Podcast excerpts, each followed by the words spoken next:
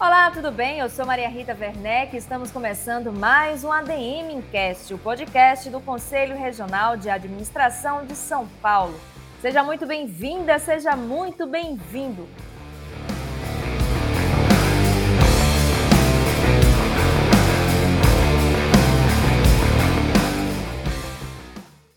Hoje o nosso papo é sobre a importância da comunicação para uma gestão de sucesso.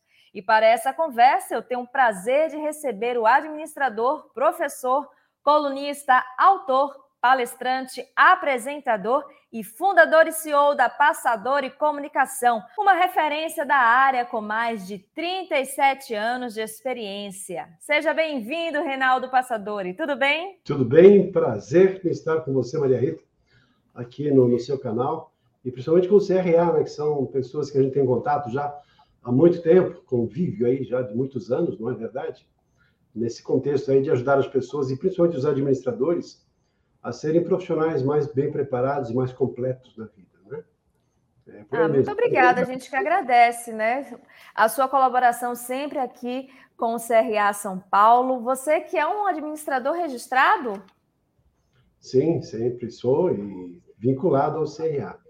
Bacana. Então, é assim, então, já tive a oportunidade de estar em muitas vezes, muitas palestras e reuniões, durante muito tempo, já frequentei bastante a casa, né? Então, CRA para mim é uma casa de amigos, né? Bacana. Bom, para a gente começar o nosso programa, Rinaldo, eu gostaria que você nos falasse como é que você tem visto a comunicação no ambiente corporativo, né? Você acha que as pessoas estão se comunicando uh, na sua área de trabalho, no seu ambiente de trabalho de forma eficiente? Se não, o que, é que está faltando para essa, para essa comunicação corporativa ser bem feita? Aproveitando o gancho do que você falou agora há pouco, Maria Rita, em relação a o quão é importante esse assunto né, para um profissional, e obviamente para o administrador. Então, na sua introdução, você falou sobre isso. E, de fato, eu entendo assim. O que acontece é que todas as pessoas se comunicam, bem ou mal, cada um se comunica de um jeito ou de outro jeito. Só que no mercado corporativo, num processo de de relacionamento, de liderança, de comando de uma organização, de uma estruturação, em especial para um profissional de administração que comanda praticamente toda uma estrutura de uma organização, a comunicação entra como uma ferramenta fundamental, é principal, ou seja, um dos recursos básicos, né, basilares até no processo de, de, de condução da, da, da empresa como um todo para que ela possa ter sucesso. E o curioso é que nesse contexto é que as nossas escolas, com raras eu diria raríssimas exceções, tem preparado as pessoas para romperem barreiras de medo, ansiedade, medo de falar em público e até estruturarem, ajudarem as pessoas a estruturarem o seu pensamento, organizarem as suas ideias. É muito comum, eu faço muitas palestras, e em palestras perguntar, né? Às vezes 200, 300, às vezes 500 pessoas lá no auditório. Quem de vocês teve, em toda a formação escolar, a oportunidade de ter um curso, mesmo que básico, sobre como lidar com a comunicação em público, como enfrentar as, assim, esse medo, essa ansiedade, ou como organizar as ideias, como começar a desenvolver e terminar uma palestra, uma apresentação, uma aula. E normalmente uma ou outra pessoa levanta a mão, tal, mas é, são raras as pessoas que levantam a mão.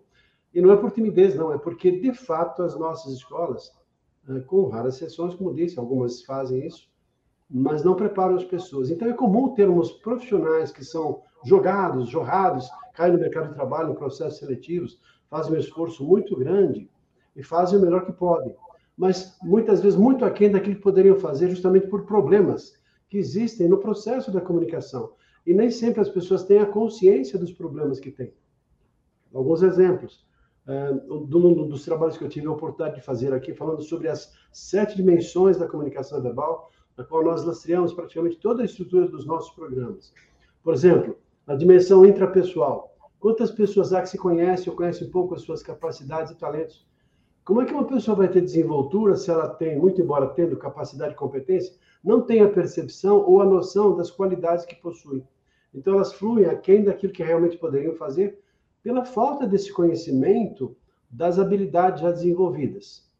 E também, assim, técnicas para a pessoa ter segurança, firmeza para enfrentar aquelas adversidades psicológicas de medo, ansiedade, algum tipo de dificuldade que impede que ela flua com naturalidade. Também em relação à voz, quantas pessoas há que ao falar falam de forma linear, Né? Pouco depois de dois ou três minutos, as pessoas ficam com sono, não conseguem mais acompanhar o raciocínio, por quê? Porque a pessoa não dá vida à fala, não percebe o quão é importante essas variações de volume, tonalidade, velocidade, pausas, ter um ritmo adequado no processo da fala. Outras dificuldades, tais como, por exemplo, gestos. Há pessoas que ficam com o corpo parado, não fazem gestos, enfiam as mãos no bolso, cruzam os braços, e não percebem a importância magistral que há no nosso corpo de expressar no semblante, no olhar, na expressão, na postura, no jeito, no estilo, no gesto, num sinal, mais ou menos, num, num pensamento ou numa maleabilidade do corpo, para dar vida, reforçar a ideia. Ainda tem outras partes né, nessas dimensões todas. Por exemplo, a parte intelectual, a estruturação do pensamento, a roteirização, como começar a desenvolver determinadas pessoas, não sabem como fazer. Fazem sempre do mesmo jeito e às vezes de um jeito não tão adequado. Então, são, são essas as limitações e as dificuldades. Então, normalmente, sim, finalizando a sua pergunta em relação a até que ponto que as pessoas têm algumas dificuldades? Sim, tem e muitas. E uma vez, Reinaldo, identificado né, essa deficiência, né, de seja na parte técnica da comunicação, seja até nessa parte mais pessoal, né, autoconhecimento, como você falou ao longo, né, de toda de toda a trajetória escolar, uh, não teve esse desenvolvimento. Por onde começar a melhorar isso? Adquirir uma boa comunicação corporativa. Primeiro, a corporação, né? Geral, mas depois afunilar para a comunicação corporativa? É, eu penso que uma coisa está vinculada à outra, né? Porque uma comunicação corporativa ela é formada por pessoas, né? Uma gestão é formada por pessoas, a liderança quem lidera são as pessoas.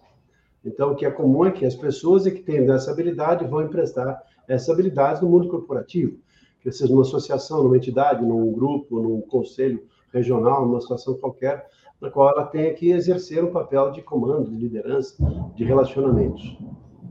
Então, ah, assim, nessa estrutura como um todo, como começar? Primeiro, a percepção de que ela pode fazer muito mais do que aquilo que ela acredita que pode.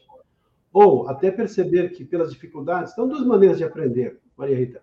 Ou é pela dor ou é por amor mesmo, né? Quando a pessoa começa a enfrentar uma dificuldade, vamos imaginar, uma pessoa saiu, tem formação administração ou contabilidade, qualquer que seja o curso, medicina, não importa, qual que seja a formação. Então começa a participar de reuniões, começa a ser chamado para compartilhar as suas ideias, começa a fazer planejamento, começa a se relacionar com pessoas, ainda mais no contexto de administração, vai participar de marketing, de vendas, de negociação, de contabilidade, vai se relacionar com clientes, com outras pessoas de maneira geral, e aí vai ter que falar, vai ter que ouvir, vai ter que se relacionar com pessoas. Ainda mais quem começa a subir, por exemplo, na vida, assumir um papel de coordenação, depois um papel de liderança, até assumir um papel de chefia, de coordenação, diretoria, até altos cargos executivos. Então é nessa hora que a pessoa percebe que, poxa vida, eu não consigo fazer tão bem, eu não, não consigo falar de forma apropriada. Às vezes que eu tenho que falar diante de outras pessoas, é, por exemplo, um grupo grande de pessoas, eu fico inibido, eu fico tenso, me dá tremedeira, gagueira, sudorese, branco, taquicardia, eu não consigo me sair daquela situação.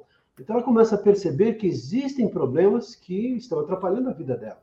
Ela sabe que ela pode muito mais, não consegue, justamente porque começam a aparecer as evidências de que ela não tem ou controle emocional, não está preparada para estruturar uma roteirização, etc. Então, a, a, dificuldade que é que normalmente impulsiona a pessoa a buscar esse tipo de informação. Então, é justamente nessa hora que a pessoa então percebe que alguma coisa está errada. O que ela faz então? Não dá para voltar para a escola, porque a escola mesmo não ofereceu esse tipo de coisa, voltando ao raciocínio anterior. O que ela faz então? Ela busca alternativas, busca cursos de pessoas ou profissionais que estão preparados, devidamente preparados, para apoiá-las, quer seja em mentoria ou em cursos, para que possam né, subir esse degrau nessa escada e assim conseguirem os resultados esperados na sua vida pessoal e profissional, em especial Maravilha. profissional. Maravilha. Bom, ao longo né, desses mais de 37 anos de experiência na área da comunicação, Uh, fala para a gente como é que você tem acompanhado a evolução da comunicação entre líderes e liderados. A gente sabe que esse tipo de comunicação é um dos grandes fatores para o sucesso de qualquer negócio. E aí eu vou fazer uma brincadeira até com o título de um dos seus livros, que é Quem não comunica não lidera. De verdade é isso? Como é que você, primeiro, fala para a gente como é que você tem acompanhado nessa comunicação líder-liderado e se de fato quem não sabe se comunicar não sabe liderar. Maria, eu imaginei que você ia fazer uma provocação dessa natureza. Até deixei aqui do lado o, o, o livro que você acabou de falar. É, porque o que eu fiz aqui com esse material? Quem não comunica não lidera. Se você tirar as palavras aqui, é, não, fica assim. Quem comunica, quem comunica lidera. Então, dá, dá, tem dois títulos aqui. Né? Quem não comunica não lidera e quem comunica lidera. O que dá para perceber é o seguinte: existem pessoas que são exímios comunicadores, mas não exercem papéis de liderança. Não são, talvez nem desejam ser líderes. Mas é praticamente impossível ou impraticável um líder que não tem habilidades ou não sabe se comunicar de forma apropriada, de forma adequada.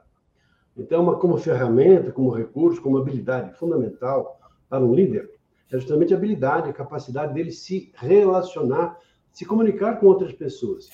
Justamente porque é nessa hora que acontece tudo, não é?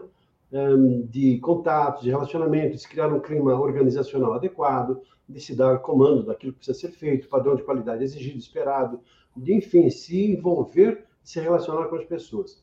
Ainda mais agora, já que você falou assim das tendências atuais no processo de liderança, quem lida com administração e com desenvolvimento de, de organização, percebe pelas tendências que uma das tendências fundamentais atuais e daqui para frente é a humanização, é um maior respeito para com as pessoas, é um processo mais profundo de empatia, de alteridade, ou seja, de aceitar e respeitar as pessoas como elas são, e não eu me relacionar com as pessoas para que esperar que elas sejam do jeito que eu gostaria que elas fossem. Não.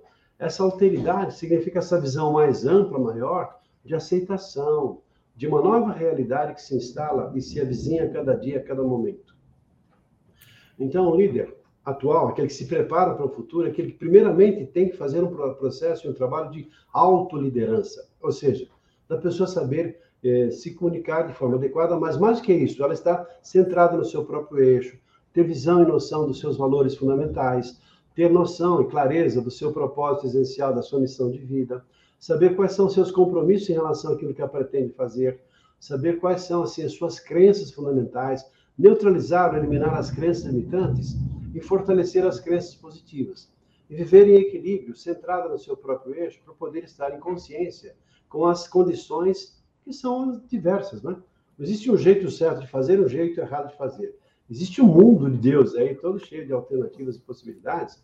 E quanto mais bem preparada a pessoa está, centrada no seu próprio eixo, com ela mesma, mais sim ela vai ter condição de perceber a outra pessoa como é e se calibrar às outras pessoas.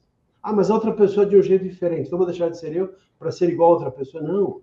Você tem tanta capacidade, nós temos tanta capacidade de maleabilidade, de fluidez e flexibilidade, que, muito embora nós ah, não vamos, não vamos deixar de ser nós mesmos, mas nós vamos ter essa flexibilidade para nos ajustarmos, nos calibrarmos ao jeito de ser da outra pessoa, criando um processo de empatia. E a partir daí, fluindo criando condições de uma boa relação. E a partir de uma boa relação, eh, uma boa liderança, sem dúvidas, em todos os sentidos, em todos os níveis da organização, quer seja interna, quer seja fora da organização, em termos de stakeholders, compradores, vendedores, clientes, aí o pessoal de marketing, vendas, mídia digital, etc. É um mundo também de relacionamentos, dos quais os líderes né, e os gestores precisam estar devidamente preparados. Exatamente. A gente sabe que no mundo empresarial existem os vários públicos, né? É o público interno, o público externo, e esse público interno é formado por colaboradores, uh, sócios, investidores, o público externo também, enfim. Como se comunicar com esses diferentes públicos? É uma tarefa a mais nesse processo de desenvolvimento da comunicação? Como é que você vê é uma dificuldade isso? Como é que você acompanha? Inclusive, até nas mentorias que você dá, se você já recebeu até é, algum pedido de ajuda nesse sentido, porque a gente, quando faz. Eu sou publicitária e jornalista, então na escola de comunicação a gente aprende né, a conhecer os vários públicos, porque a linguagem é diferente, né, a forma de abordar, a forma de você até receber o feedback é diferente. E no mundo dos negócios, como se preparar para isso? Primeiro, assim, o centramento em relação a, a entender as pessoas como são e a, a respeito. Né? Algumas palavras são fundamentais nessa relação hoje, que se avizinha mais e mais, porque antes mandava quem podia, obedecia quem tinha juízo. Então, aquele sistema do Taylor, Fayol, em quem lida e faz administração, sabe muito bem das teorias antigas de administração, né? que é manda, controla e obedece quem, quem tem que obedecer. Então, tem administração, gestão e controle, gestão e controle. E hoje não, se espera que as pessoas tenham uma flexibilidade, uma autonomia, tanto que muito mais estamos aí trabalhando com home office, com outras formas de trabalho, exigindo não só dos profissionais que comandam, mas das pessoas que são comandadas, uma autoliderança para poderem corresponder às expectativas que a elas são né, depositadas, nelas são depositadas, a confiança nelas depositadas. E nesse sentido, então, um bom líder um bom gestor é aquele que sabe entender as pessoas, tocar a sensibilidade, trazer a responsabilidade, saber motivar, inspirar e saber até com exemplo mostrar as coisas como deveriam, poderiam ser feitas. Então, hoje, mais do que nunca, o líder, a liderança é pelo exemplo. A liderança é mais uma parceria do que um comando. É a pessoa entender que ela também tem um papel importante na organização e ela pensar como dono, ela pensar assim de uma forma mais abrangente, entendendo a importância do seu papel, que é muito mais do que comprometimento, é, é o engajamento que ela deve ter em relação ao propósito. Aquela pessoa que não se espera que, que se cobre o que ela faz, ela vai ter, mais do que nunca, ter a proatividade para saber aquilo que ela pode fazer, até mais daquilo que é esperado que ela faça. Já tive vários problemas internamente aqui na minha empresa, que comando praticamente há, há 37 anos, né? Quantas pessoas eu tive assim, pedia para fazer alguma coisa, estava fora assim do escopo, não, mas isso não faz parte da minha função, não está escrito na minha descrição de cargo. Meu Deus do céu, né? Quer dizer, olha, gente, é uma necessidade, a gente é uma empresa às vezes pequena, uma necessidade pontual, entregar um projeto, entregar uma proposta, resolver um problema. Ah, não, isso eu não faço. Ou assim à noite, assim, escuta, dá para você me resolver isso aqui? Eu preciso disso aí para amanhã cedo, tal, tal. Ah, mas no meu horário de trabalho. Ou seja, isso deixa de existir na medida que existe esse outro lado, que é o comprometimento. Também tem outro lado, né? na hora que a pessoa tem uma possibilidade, uma necessidade de sair, de fazer alguma outra coisa particular. Então, é uma pista de mão dupla, na qual todo mundo se beneficia com isso. Da mesma maneira que a empresa passa a ter gestores mais bem preparados nesse sentido, também os profissionais se quiserem não só se manter empregados, mas crescer no processo aí de, de trabalho, terem que mostrar também além daquilo que é esperado que ela faça. Agora conta pra gente, Reinaldo, como é que a comunicação entrou na sua vida, né? Como eu apresentei você, você é administrador, como é que você foi se envolver com essa área? Bom, aí essa é uma história legal, eu acho, né? Porque eu sempre fui apaixonado por comunicação. Alguma coisa que talvez assim é, alguém vai falar assim na parte da religião, não foi um chamado divino, não. Mas assim, talvez uma coisa que eu gostei sempre, né? Tanto que quando era lá, antigamente era primário, hoje é fundamental 1, né? Meu tempo era primário. Então, então eu ganhava as minhas notas de português com aulas de leitura, eu sempre gostei disso, então eu lia lá na frente. E assim foi, na parte de colégio, é, fazia lá um programa de rádio lá na, na, escola na qual eu estudava, e, e, e assim sempre fui orador da turma, era o representante da classe. Então sempre tive assim um jeito e gostava disso, porque eu fiquei popular com isso, conhecia todo mundo. E, e assim fui, apresentei festas, fui mestre de cerimônias. Uhum. Então, isso se, se, mostrou desde cedo como uma paixão. Paixão é uma palavra muito forte para mim. E percebia que eu tinha muitas limitações. E na medida que eu enfrentava as minhas limitações, conseguia, sabe, destacar, conseguia melhores funções, melhores posições na própria vida, nos trabalhos que eu tive a oportunidade de ter. E percebi também que as pessoas tinham muitas dificuldades de comunicação. Na hora de fazer a apresentação de um trabalho em público, por exemplo, lá da, escola, eu que sempre fazia, né? Porque quem gostaria, Reinaldo, Reinaldo vai fazer. Porque o pessoal podia, tirava o time de campo. Eu não, o pessoal na época tinha aqui na biblioteca, e não sei o quê, fazer pesquisas. Eu vinha com todo o material pronto, estudava, claro, estudava bem, fazia um bom esquema, uma boa estrutura, e fazia uma boa apresentação, e normalmente tirava umas boas notas. Significava o quê? Que então, não que eu não trabalhava, mas fazia um trabalho diferente. Fazia o trabalho que as pessoas não gostavam de fazer e eu gostava. E era legal. Então, assim foi ao longo da vida.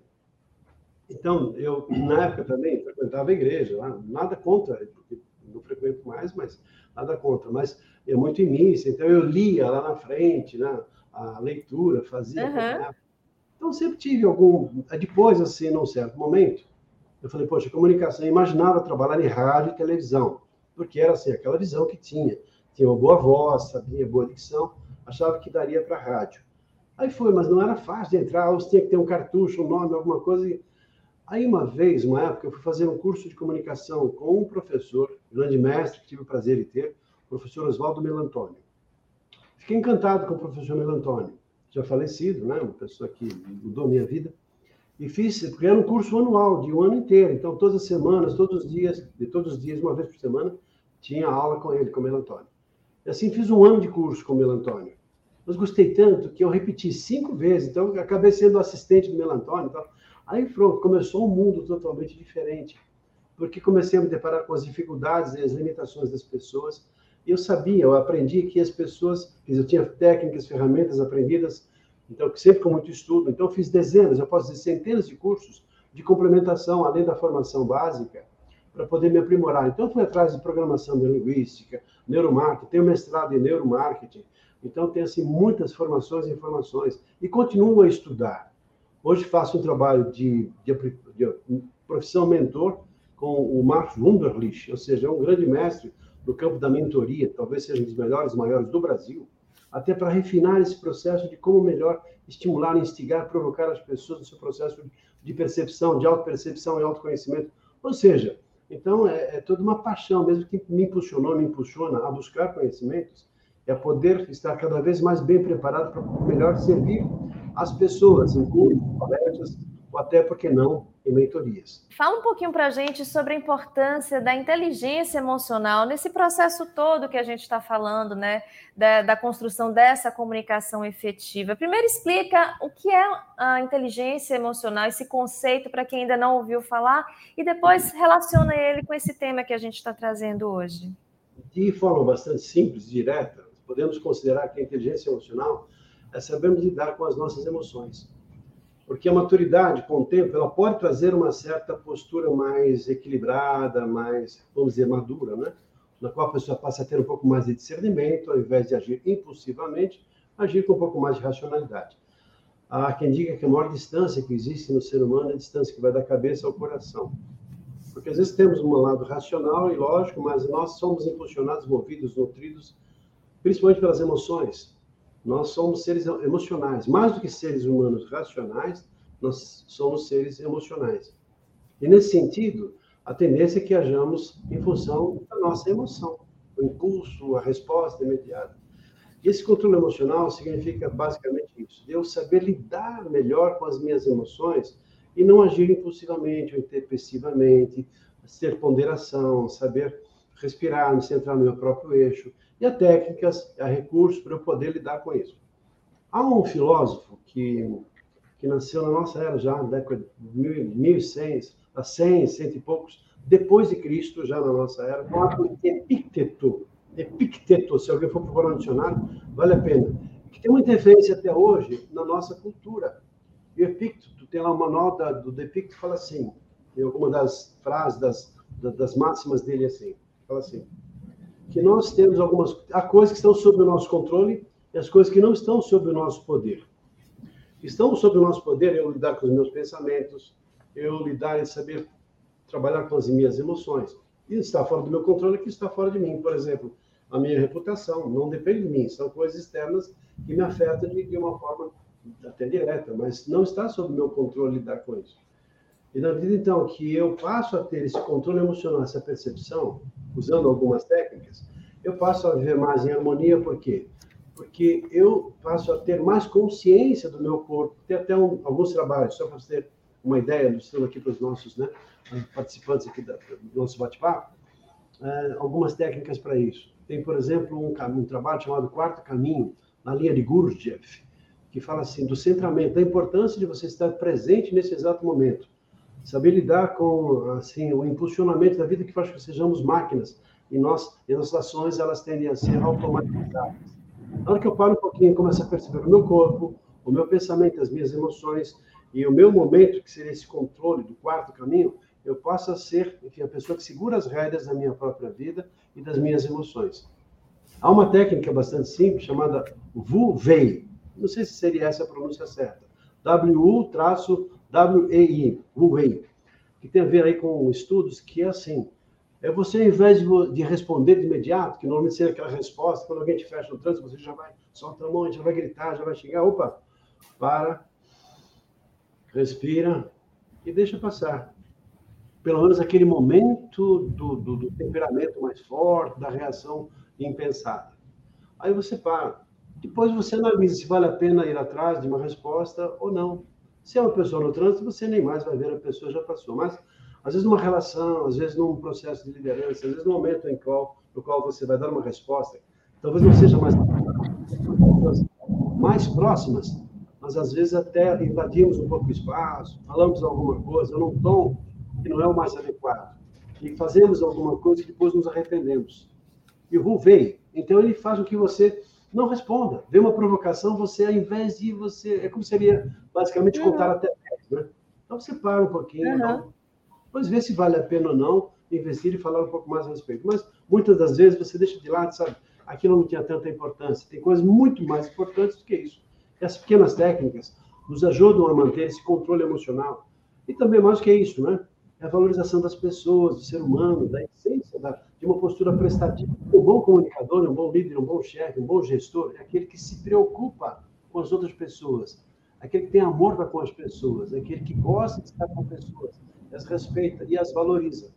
Então, esse lado da postura prestativa, do servir ao próximo, de ser algo como se fosse um, uma escada, uma ponte para as pessoas atravessarem e serem melhores pessoas e melhores seres humanos.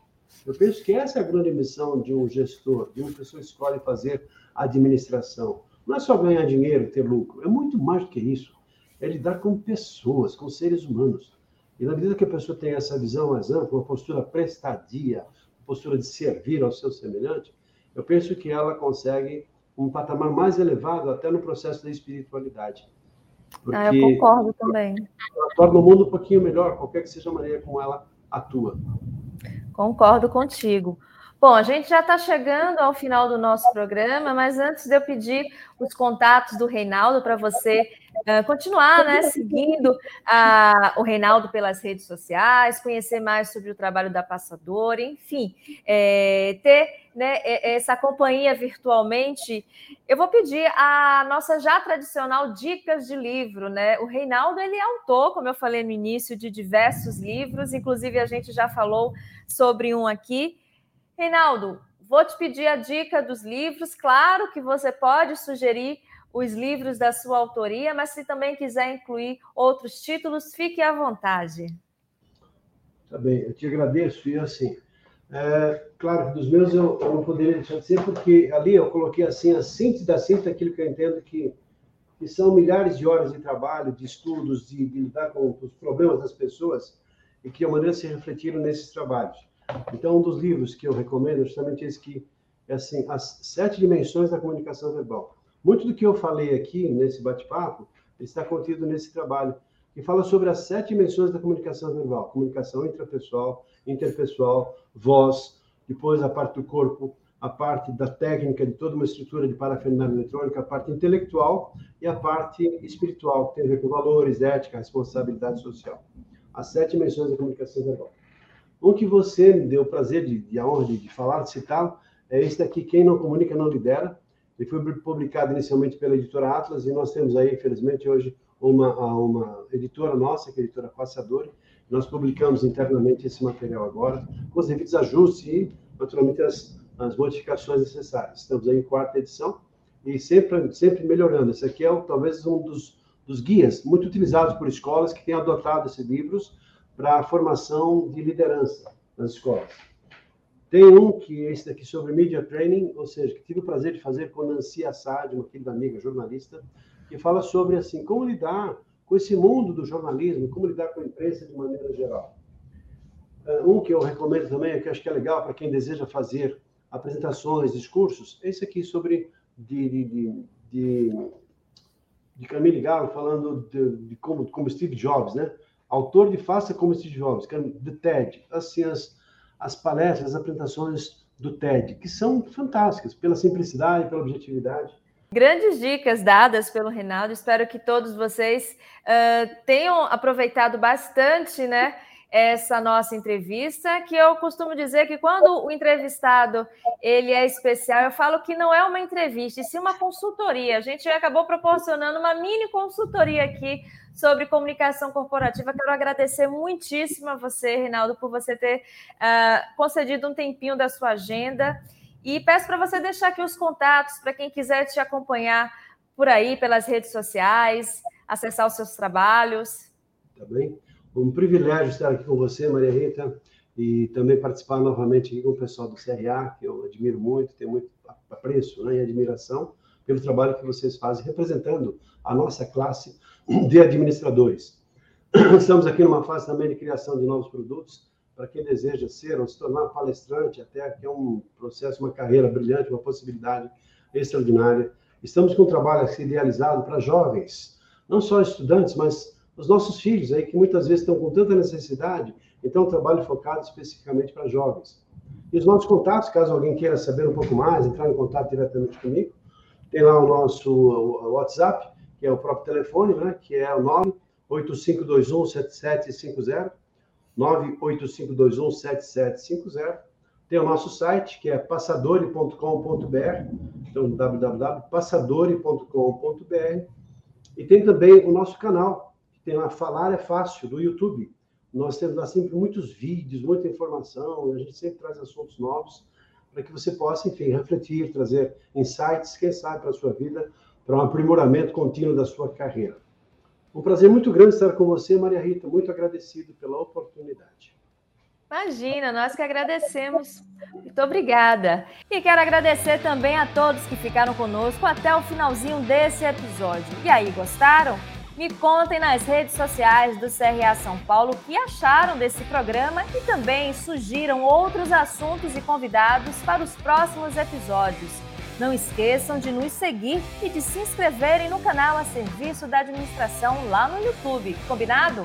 Eu sou Maria Rita Werneck e te espero no próximo ADN Incast. Tchau, tchau!